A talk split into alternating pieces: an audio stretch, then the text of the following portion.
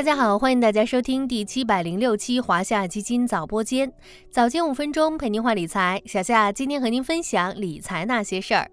上周小夏跟大家聊到各家机构二零二三年年度策略中的一大关键词港股，今天咱们来聊聊年度策略中的另一大关键词医药。沉迷了一年多的医药板块，自四季度以来进入反弹。在各家机构的二零二三年策略报告中，也成为焦点，纷纷用“风雨过后天晴有彩虹”、“穿越寒冬”、“静待花开”、“否极泰来”以及“变中有机”等词句来描述二零二三年的医药板块投资机会。那么，小夏今天就和大家聊聊二零二三年的医药行情，看看大级别行情展开的机会有多大，咱们又该如何进行前瞻布局？小夏用四个关键词全面分析一下医药板块当前所处的位置以及出现的转机。第一个关键词是估值修复。自二零二一年七月开始，医药板块持续回调，估值进入有吸引力的区间。以医药生物申万指数为例，当前市盈率 TTM 为二十三点三六倍，处于上市以来分位点百分之三点零四的历史极低估区间。该指数当前风险溢价指数为一点四四倍。处于分位点百分之九十六点四五，说明股票投资性价比极高。第二个关键词是资金加持，公募基金对医药行业持仓比例自二零二零年以来持续下降，截至二零二二年三季度末，普通股票型基金及混合型基金重仓股中医药生物行业股票持仓市值仅为两千二百三十三亿元，占比百分之九点四五。剔除医药主题基金后，持仓市值为一千一百二十七亿元，占比百分之五点零三，均处于历史最低水平，未来增仓空间较大。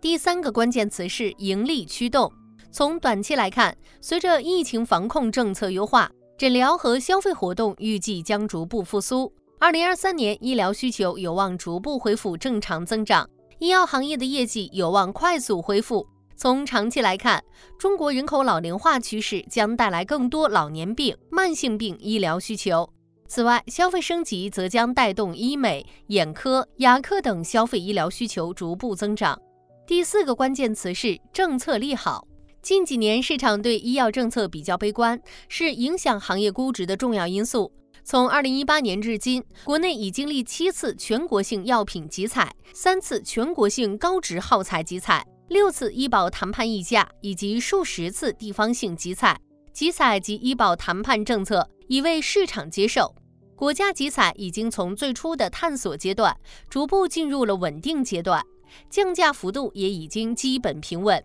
今年九月，医保局针对创新耗材明确不予集采，预计将进一步激发企业创新积极性。经过这四个关键词的分析，当前医药板块大概率处于政策底加持仓底加业绩底加估值底的四大底部区间。预计后续政策有望继续超预期，持续带动情绪修复，医药板块有望出现业绩与估值共振的戴维斯双击。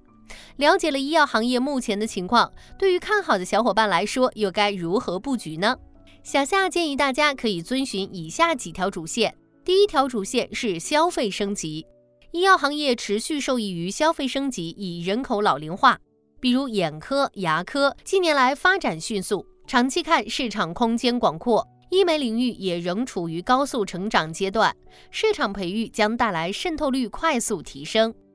第二条主线是自主创新，自主创新的意义不必多说，在科技行业具有无可比拟的重要性。中国创新药发展浪潮从抗体药起步，正在向核酸药和 CGT 等更高难度的创新领域拓展。国产创新药质量也有较大提升，建议关注 CXO。另外，随着我国医疗器械企业的逐步突破，拥有高技术壁垒的医疗器械领域迎来进口替代加速的新机遇，包括医学影像、质谱仪、内窥镜和基因测序仪等领域。第三条主线是医疗新基建。近几年的疫情凸显出公共医疗卫生领域的短板，因此“十四五”规划中进一步加大了在医疗领域的投入。近期医疗设备两千亿贴息贷款，ICU 床位建设对国产医疗器械设备的需求大幅提升。建议大家可以重点关注医疗净化领域和智慧药房领域。